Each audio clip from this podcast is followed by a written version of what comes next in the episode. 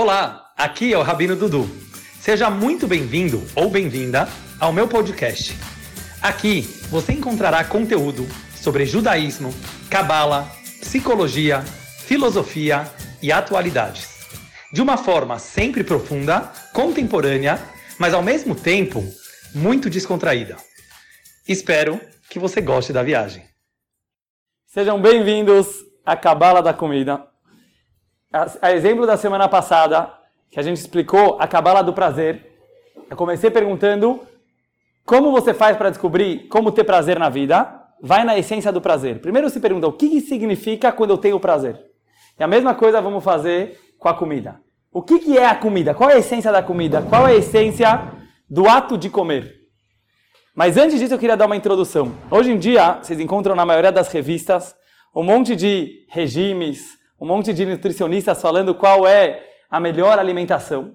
E se você percebe bem, eu que já não li tanto sobre o assunto, eu percebo que tem discussões, como você fala em hebraico, minakatse elakatse, de um extremo ao outro extremo.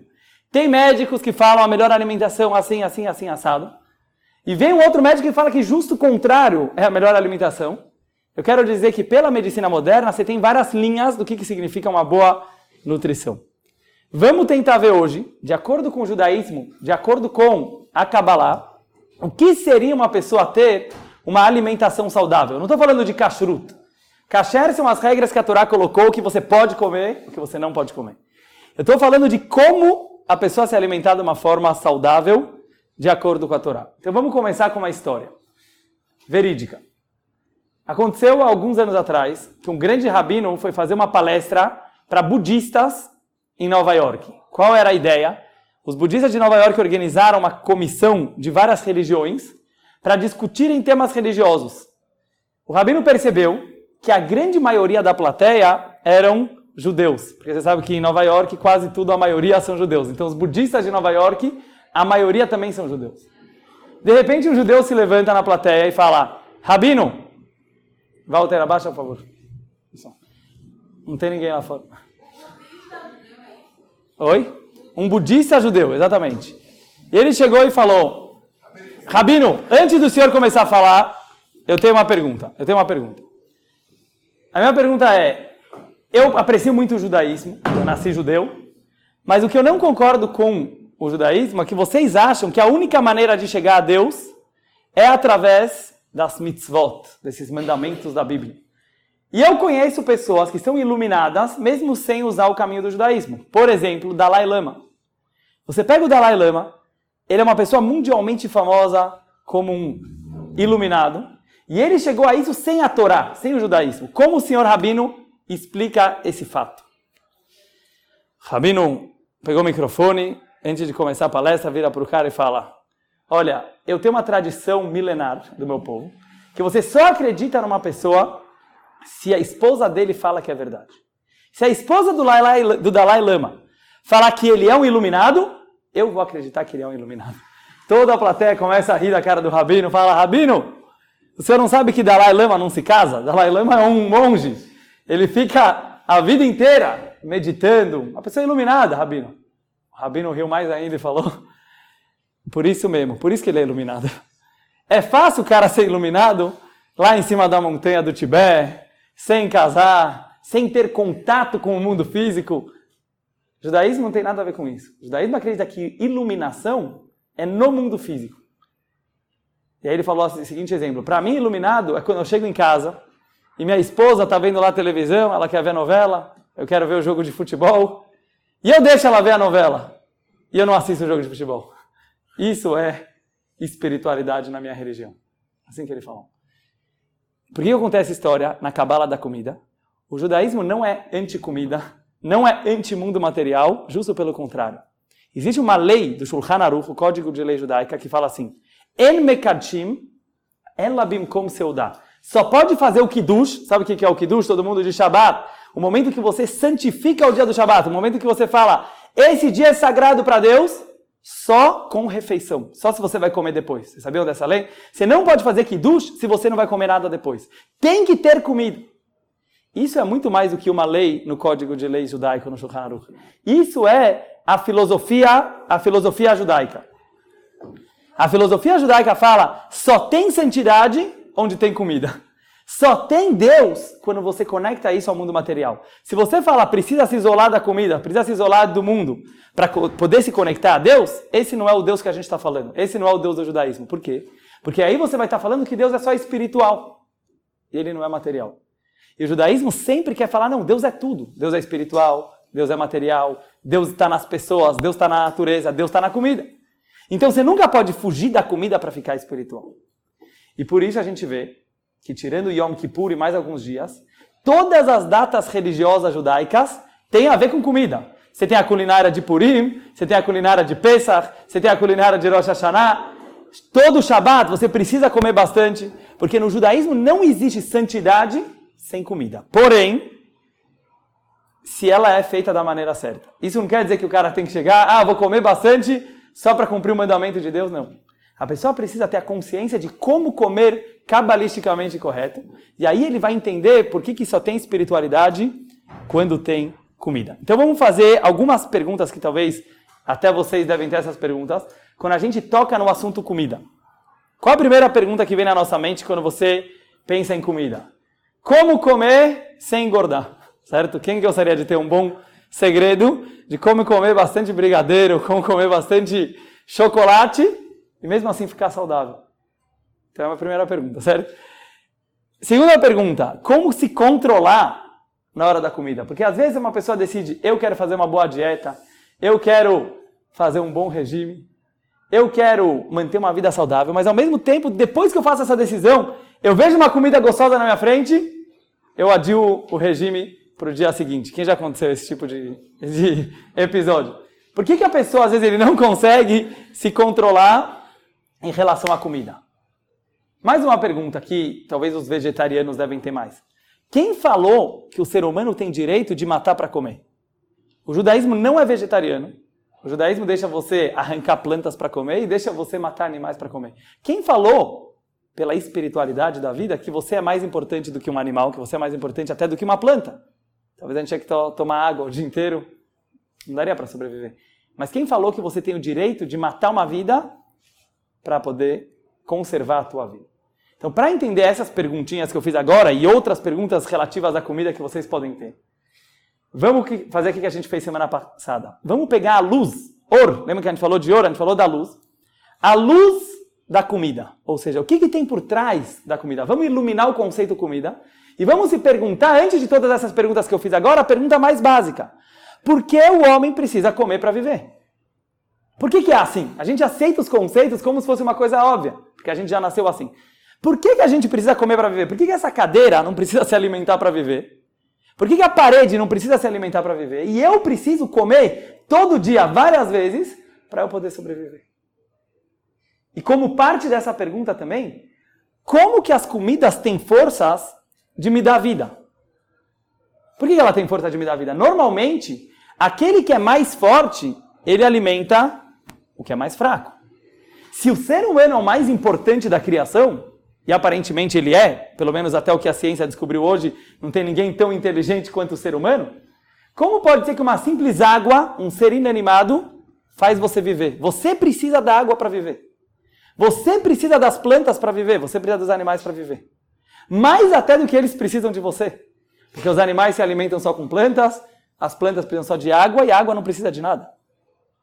Então vamos começar a entender por essa pergunta. E aí a gente vai entrar um pouco no que, que a Kabbalah fala sobre a essência da comida. Então eu vou dar um conceito, cada aula a gente vai tentar aprender um conceito novo. E o conceito se chama os dois mundos, Tou e Tikkun. Vocês já ouviram falar? Primeiro, os primeiros versículos da Bíblia, quando começa a falar sobre a criação do mundo, fala: O mundo estava torro. Vocês já lembram essa parte? O mundo estava um caos, a gente costuma traduzir. A Kabbalah interpreta diferente. A Kabbalah interpreta que antes do nosso mundo existir, havia um mundo totalmente espiritual, totalmente divino, com uma luz infinitamente mais forte espiritual do que a nossa, e esse mundo se chamava Torro. Por alguns motivos que eu não vou entrar agora, teve uma explosão desse mundo Torro, e as partículas divinas, essa energia muito poderosa, caiu no nosso mundo. O nosso mundo inteiro, ele é formado por essa energia do Torro, como ela foi canalizada nesse mundo. E isso criou uma regra na nossa vida que pouca gente sabe. Quanto mais baixo a criatura é nesse mundo, mais elevada ela era no mundo de Torro. É justamente o contrário. Vamos pegar um exemplo para isso ficar um pouco mais fácil. Vamos dizer que você tem um muro cheio de pedras, uma parede bem alta. E aquela parede desaba. Qual é a pedra que vai cair mais longe? Marcos, qual é a pedra que vai cair mais longe? A que estava mais alta, certo? A pedra mais alta, ela cai mais longe. Isso é no mundo físico, mas isso veio da vida espiritual. Quanto mais alto era a energia no mundo de Tou, mais baixo ele caiu. Então, de acordo com a Kabbalah, as pedras, os seres inanimados, eles têm uma espiritualidade que a gente não tem. Eles são os mais elevados. Por isso, por exemplo, o templo sagrado, Beit HaMikdash, ele era todo de pedras. Totalmente de pedras. Por quê? Porque o ser inanimado, a pedra, ele tem uma energia mais elevada de todos. Depois vem a planta, depois vem o animal, depois vemos nós. E aí você entende pela Kabbalah por que nós precisamos dele para sobreviver. Já que a gente não tem essa energia, todo o nosso objetivo aqui na Terra, presta bem atenção agora, é puxar, é sugar a energia escondida nesses seres inanimados e nas plantas e nos animais e conseguir libertar eles do lugar onde eles estão. Em outras palavras, a alma do animal é uma alma muito sagrada pela, pelo judaísmo. Quando você mata o animal e você come ele da maneira correta, como eu vou explicar daqui a pouco, você está fazendo um grande favor para esse animal. E se não fosse assim, você não poderia fazer isso de acordo com o judaísmo, porque seria uma sacanagem com o animal você matar ele para você comer. Mas não é nada disso. Você está ajudando a alma daquele animal, libertando ela e revelando a sua origem espiritual. E a mesma coisa com as plantas e a mesma coisa com o mineral. Aí você consegue entender por quê, por quê, primeiro lugar, a gente precisa comer, porque nós somos os mais fracos aqui. E, segundo lugar, como essas comidas têm o poder de nos alimentar, porque elas são mais fortes do que nós mesmos. Entendendo esse conceito básico, que é óbvio que eu expliquei assim de uma forma mais geral, então nós estamos no mundo de tikkun. Tikkun quer dizer conserto em hebraico. Nós viemos consertar a explosão que aconteceu no mundo de Tou. Agora eu vou falar em poucas palavras por que, que teve uma explosão no mundo de Tou. Vou tentar passar isso de uma forma mais simples. Maluf já achou que teve uma explosão aqui na sala. Qual que é o motivo da explosão? Uma coisa muito interessante. Tem a ver com a primeira história que eu contei. Vamos ver se vocês conseguem associar as duas coisas. Sabe a história do Dalai Lama? Por que, que isso não é bom pelo judaísmo? Pô, o cara é super espiritual, paz e amor. Parece que está muito bom, mas tem um problema. Existe um conceito que se chama egoísmo espiritual. O cara ele se acha tão religioso, mas tão espiritual, mas tão espiritual, que a espiritualidade dele separa ele de outras pessoas, de outras criaturas. É difícil às vezes a gente conseguir entender isso, mas é, dá pra gente ver no mundo, por exemplo, nas religiões. Tem muitas religiões no mundo. E as pessoas guerreiam por suas religiões. É muito fácil falar, não, porque todo mundo só está com interesses por trás. Não necessariamente. Eu acho que os árabes acreditam naquilo que eles estão fazendo, e os judeus acreditam naquilo que eles estão fazendo, e os cristãos acreditam naquilo que eles estão fazendo. Todos são espirituais, mas muita espiritualidade mata. O mundo de Tou ensinou isso. Pura espiritualidade ao extremo mata. Foi explosão, não deu certo aquele mundo.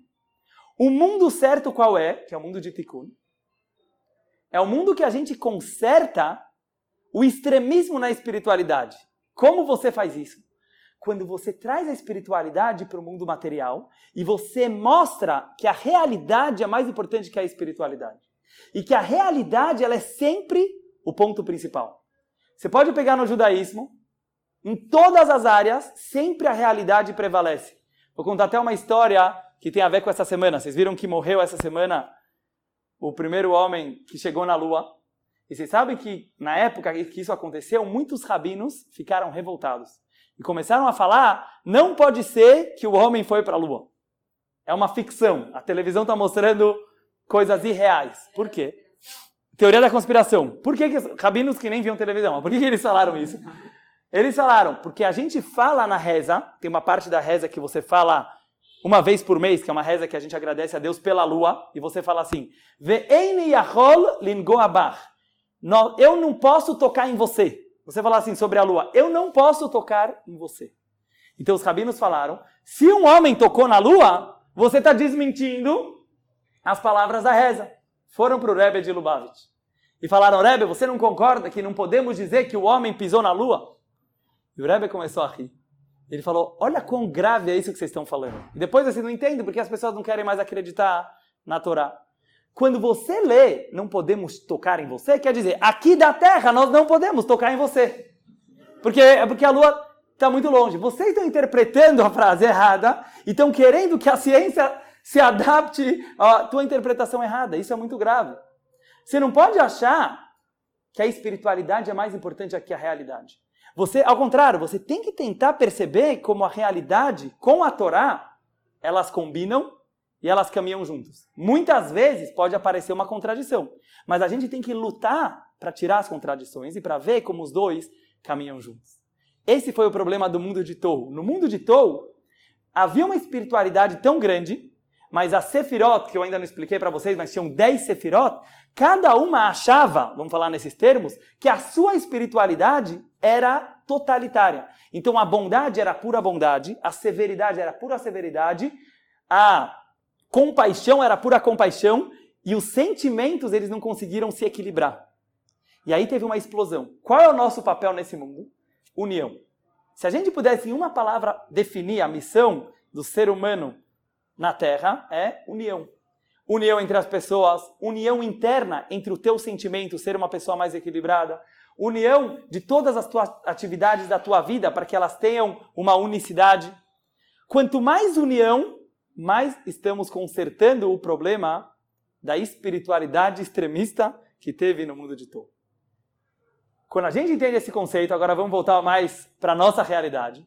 Vamos entender como comer melhor e como encarar a comida de uma forma melhor. E agora eu vou pedir para o nosso querido amigo, como você chama mesmo? Paz. Paz? Olha que nome cabalístico. Shalom, shalom em hebraico.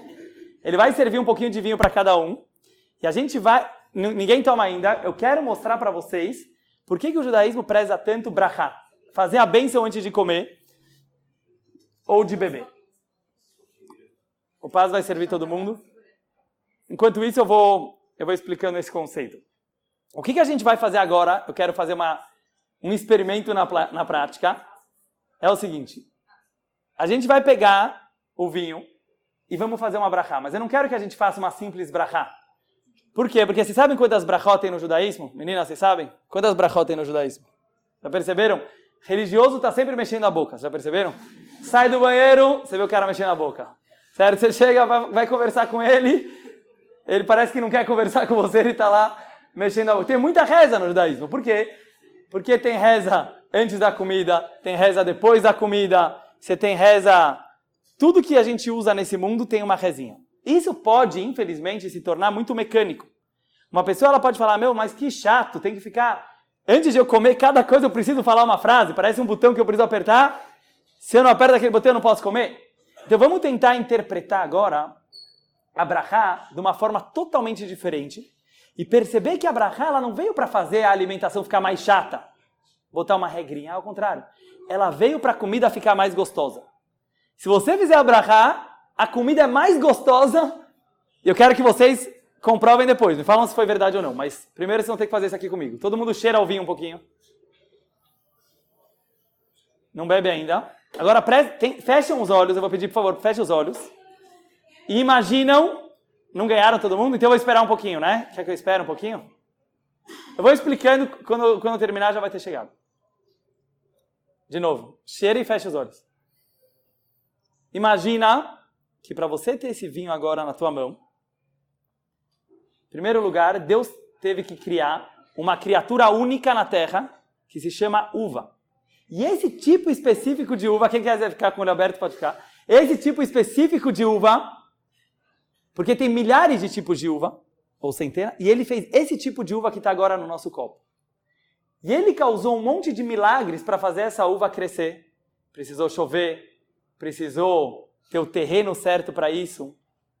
Demora anos até a árvore crescer e a parreira e começa a nascer as uvas. Depois, em algum campo, vamos imaginar, de Israel, essa aqui é de Israel, um campo de Israel, um monte de trabalhadores, um monte de trabalhadores, precisaram trabalhar nessa árvore para esse copo poder chegar hoje na tua mão. Então eles podaram as árvores, eles colheram as uvas, eles colocaram as uvas dentro de cestas, eles levaram as uvas até o depósito, depois as uvas foram levadas para aquele lugar onde elas são. Antigamente eram pisoteadas, hoje já deve ter maneiras melhores de você espremer as uvas. E mais homens trabalhavam para ligar as máquinas e espremerem as uvas. E aquelas máquinas incríveis que foram também fabricadas por outros homens antes desses, que eles tiveram a ideia maravilhosa de criar uma máquina que espreme uvas, e a uva foi espremida. E depois outros homens trabalharam para colocar o vinho dentro das garrafas, isso sem contar todo o processo incrível que a natureza faz, que a própria uva ela fermenta e acaba soltando o álcool, né, que dá nesse vinho que está na nossa mão. E aí esse vinho, quando a gente toma, faz um efeito incrível na pessoa, que deixa, em primeiro lugar, o sabor do vinho, e além disso pode né, deixar ele assim um pouquinho mais alegre, como a própria Torá fala, que entra o vinho, sai os segredos. Imagina que cada vez que você pegasse uma comida para comer ou para beber, você se conectasse, isso que é o mais importante, se conecta, tenta se conectar na tua imaginação com todas as mãos, com todas as pessoas que trabalharam para esse produto poder chegar na tua mão agora. É, são um monte de alma, são um monte de energia, são um monte de natureza. E tudo isso está agora nesse copo na tua frente. Se você consegue ter consciência e agradecimento e a humildade de reconhecer isso, no momento que você tomar o vinho, não vai ser aquele prazer limitado. Falamos semana passada sobre prazeres limitados, que dura um segundo. Ah, tomei o vinho e acabou. Não, você sente um prazer duradouro que ele que te conecta com toda essa ideia do que, que o vinho significa. E a cada vez que você vai tomar vinho e fazer abrahá, você consegue se aprofundar mais ainda nisso e mais ainda nisso. Então vamos fazer agora juntos e vamos ver quem consegue fazer esse processo. Baruch, Ata, Adonai, Eloheinu, Melech, Haolam, Bore, Peri, Hagafem. É outro vinho ou não é isso aqui? A Karen não gostou do vinho. Mas tá bom. Se não gosta de vinho, não tem milagre, né? Então, por que, que eu fiz essa experiência com vocês? Para falar o seguinte: primeira regra para ter uma alimentação saudável, não usar a comida, interagir com a comida. Se a gente parar de olhar as coisas do mundo, as pessoas, as comidas, como coisas a serem usadas, ah, eu vou usar as pessoas a meu favor, eu vou usar essa cadeira só para eu sentar em cima dela. E eu vou usar essa comida só para eu poder sobreviver. Então nós estamos sendo muito, muito vagos, eu posso falar assim. E a gente acaba não pegando a realidade. A realidade é que não é você que está usando a comida, é a comida que está te usando. A comida, ela tá te usando no momento que você está comendo a comida, é por isso que precisa comer. Porque quando você come aquele alimento, como eu falei no começo, você liberta a energia dele. E a energia do vinho, ela entra dentro de você. E você, junto com ele, conseguem fazer uma fusão incrível que seria impossível sem comer. E qual é essa fusão? Por exemplo, eu, pelo menos, eu tava... Eu tô me sentindo melhor agora, depois que eu, comi, que eu tomei um pouquinho esse, esse lechaim, esse vinho. Já, já subi um pouquinho. Então, eu sozinho era um. O vinho sozinho não fazia nada. Agora, nós dois juntos criaram uma mistura perfeita. No caso do vinho é mais fácil de explicar. Mas na comida também. Você sabe uma coisa interessante? É, o Rebbe de Lubavitch ele fez uma novidade para pessoas comerem antes da reza. Normalmente, antigamente, não se comia antes da reza. Por quê? Porque o Shulchan Aruch fala o certo é a pessoa acordar em primeiro lugar, rezar e depois ele vai comer. O Rebbe fala, na nossa geração as pessoas são fracas, as pessoas são mais fracas. E se eles vão rezar sem comer, eles vão ficar pensando na comida a reza inteira. Então o Rebbe falou, o que, é melhor, comer para rezar ou rezar para comer? Agora, qual é, na minha visão, sobre essa, esse conceito do Rebbe? Onde chegamos com isso? Muito mais próximo da era messiânica da época de Mashiach. O objetivo que a gente quer chegar é não separar mais entre reza e comida. Não fazer essa separação, essa mechitzá. Não. Reza é uma coisa espiritual e comida também é uma coisa espiritual. Se você tomar um belo de um café da manhã e depois você rezar mais gostoso, com mais prazer, a comida toda foi reza também. A comida toda também foi sagrada e foi espiritual.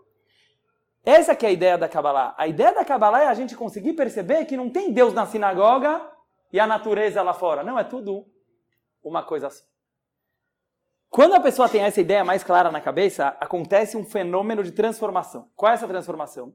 A comida para de ser dona de você e você começa a ser o dono da tua vida. E você se controla.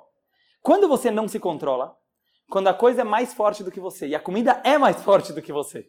Esse é o segredo, meninas e meninos também. Esse é o segredo do brigadeiro. O brigadeiro faz você não se controlar, por quê? Porque realmente, cabalisticamente, o brigadeiro é mais forte do que você. Ele tem uma energia que veio lá de cima e caiu lá embaixo, e ele é mais forte do que você. E às vezes, talvez a maioria das pessoas não resistem a uma boa comida. Agora, se a gente muda e a gente fala, eu aceito comida, eu sei que eu estou aqui a seu serviço, eu sei que eu estou aqui para te elevar, você começa a tratar a vida de uma forma muito diferente. Eu vou trazer um versículo da Torá para vocês verem que isso não é uma invenção da Kabbalah. Se você lê bem a Torá, você percebe que a Torá fala isso já bem antes. Tem um passo que eu me lembro da Torá que ensina o homem como comer. Sabe qual é esse passuco? Ele fala sobre o man. Vocês já ouviram falar do man? O man era uma comida super diferente que caía no deserto. Durante 40 anos o povo judeu comeu man. O que, que era esse man? Aparentemente, a comida mais gostosa possível. Era uma comida branca, assim, mas ele era muito leve, parecia um diamante, sentido que ela brilhava. Tinha todos os sabores que uma pessoa pode imaginar na cabeça dele. Imagina que você come um negócio, agora quero hambúrguer com batata frita, aí no meio tá enjoando pizza, aí vira pizza. Depois sorvete, vira sorvete. Todos os gostos. Essa comida não engordava, o man ele não engordava, e essa comida não deixava restos, a pessoa não precisava ir no banheiro. A pessoa não precisava ir no banheiro. Então, aparentemente maravilhosa essa comida. O que, que o povo judeu fez? Reclamou do man. 40 anos o povo judeu, nós, nós somos craques nisso, reclamamos, Deus, queremos carne, queremos sushi, tem gente que eles falaram, queremos o peixe que a gente comia no Egito. O que, que os judeus estavam insatisfeitos com o man? O que, que faltava no man que eles não tinham? Tem várias interpretações, mas eu vou falar uma delas agora eles não tinham sentimento, estou com a barriga cheia. Isso não tinha. A Torá fala claramente, a comida do man era muito leve, era gostosa, não engordava, mas ela não dava aquele sentimento, sabe quando você sai? Comi um chulent, sabe, tipo assim, agora vou dormir. Isso não tinha. E esse sentimento de barriga cheia faltava para eles, mesmo que eles tinham uma alimentação super saudável e super saborosa. Sabe que o Maimônides, que ele viveu há 800 anos atrás, ele foi um grande médico, ele era o médico do sultão no Egito. Grande rabino, grande filósofo e grande cabalista também. Ele dá regras de alimentação. Ele usa o livro dele de leis da Torá, de Alachot, e ele dedica um ou dois capítulos, se eu não me engano, só para falar que comidas são melhores para a saúde no inverno, no verão. É muito interessante. Mas no final ele fala uma coisa que eu acho que é o mais forte, e isso é válido para todos os nutricionistas de hoje em dia. Não comer demais. Isso todo mundo concorda. A pior coisa para a saúde, não estou falando agora só para engordar, é não comer demais. E hoje eu estava lendo até numa, eu estava lendo numa reportagem sobre isso, que os médicos falam hoje em dia exatamente isso, que quando a pessoa ela come muito, não é só o problema que ela está exagerando colesterol e outras coisas, mas que ele deixa a barriga dele muito cheia, e a digestão não consegue acontecer de uma forma boa. O que, que fala o Maimônides? Coma dois terços do que, que você consegue comer. Deixa sempre um terço vazio. É muito difícil. Imagina, quer dizer, você sai da mesa não achando, sabe, comi tudo que dava. Daqui cinco minutos você vai estar satisfeito, você pode perceber. Você não precisa comer até, sabe, até tá estourando. O Ramam já falava isso 800 anos atrás. Mas trazendo para a parte cabalística, o que, que isso aqui significa? Esse sentimento de barriga cheia faz você depender da comida. É ele que faz você depender da comida. Se a gente tivesse noção só do que a, que a comida pode ser muito gostosa, mesmo sendo saudável e sem exagerar, ia mudar completamente. Um grande amigo meu, está sentado lá no fundo, Leandro, ele me contou de uma amiga dele, mas eu acredito que existe isso no mundo, que ela não precisava, ou praticamente não precisava comer para sobreviver. E ela falava que ela se alimentava de luz. Eu não vou entrar agora, tipo, em todas as versões. Eu não quero entrar em todas as versões, é difícil, muita gente não consegue acreditar. Mas tem muitos tzadikim que eles eram relativamente gordos, ou não tão gordos, mas tipo, eles eram, estavam bem alimentados, e eles praticamente não comiam. Você pega no próprio caso do Rebbe, que muita gente já viu foto, etc., o Rebbe quase não comia. Talvez ele comia um bolinho por dia, comia um pouquinho de. E estava super saudável. Moshe Rabbeinu ficou 40 dias e 40 noites na montanha no Har Sinai, e ele fala, Lechem lo achalti umaim lo shatiti. Nem come pão e nem bebi vinho. Sabe por quê? Vem Maimônides e fala, muitos dizem que foi um milagre de Deus, que Maimônides virou um anjo e ele não precisou comer e beber. Eu falo que não. O Raman fala... É? O Raman? Oi? Ah, desculpa, falei errado. Então, Moshe Rabbeinu. Mas o Rama me explica sobre Moshe Rabbeinu, como ele conseguiu ficar 40 dias e 40 noites sem comer. Ele fala, pode perceber na tua vida. Quando você está muito preocupado, ou pensando muito, ou muito apaixonado, você não precisa comer. Quando você está muito, muito, muito focado em alguma coisa e tão empolgado com aquilo, você nem consegue comer. De tão conectado que você está com aquela ideia. Diz Maimônides, imagina, um grande médico falando isso. Moshe Rabbeinu, ele estava tão inspirado com a luz da Torá que ele estava indo receber, que fisicamente ele não precisou comer e beber. Quer dizer, o, o grande médico Maimonides está falando que comer e beber é relativo. Seria possível, mesmo com toda a ciência, seria possível um ser humano sobreviver de luz, sobreviver de alguma coisa espiritual. Há 200 anos atrás viveu um grande tzadik que ele chamava Rabbi Nahum de Chernobyl, sabe, naquela cidade onde teve aquelas coisas nucleares, certas explosões e etc. E, o, e ele era assim bem cheinho também, não sabe? E falavam que a gordura dele era uma frase famosa, tem que ver de onde veio, mas sabe quem falaram isso?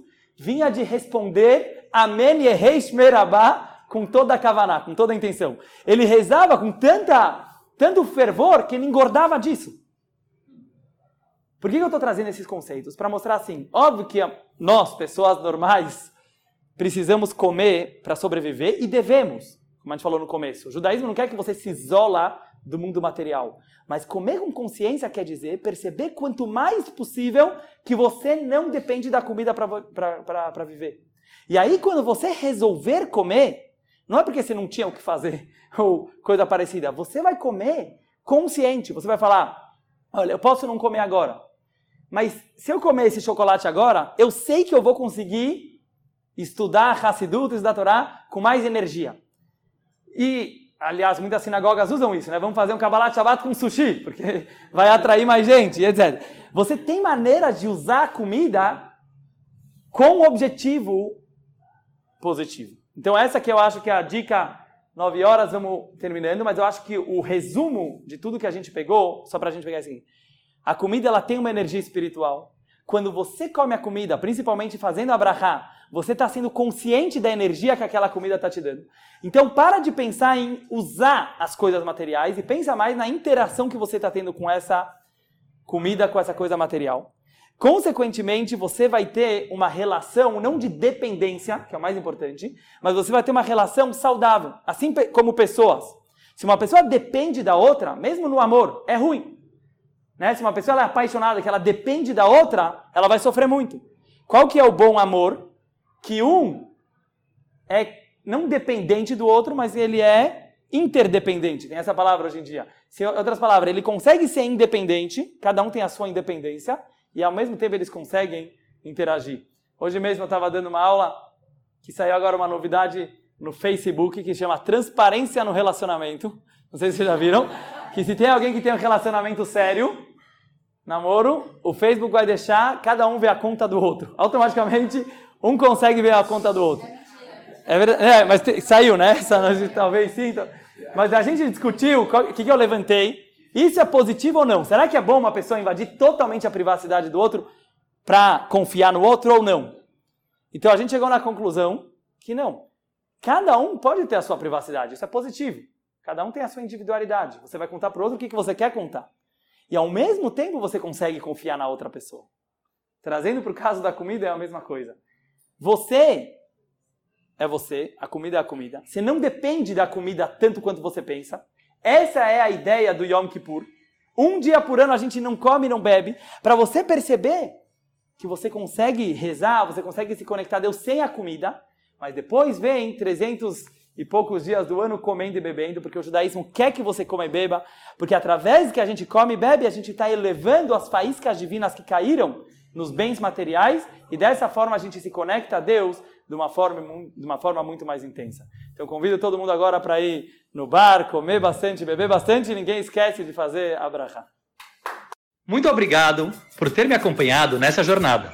Acesse os meus canais Rabino Dudu no Spotify, no YouTube, no Instagram ou no Facebook para continuar desvendando os mistérios dessa longa viagem que se chama vida.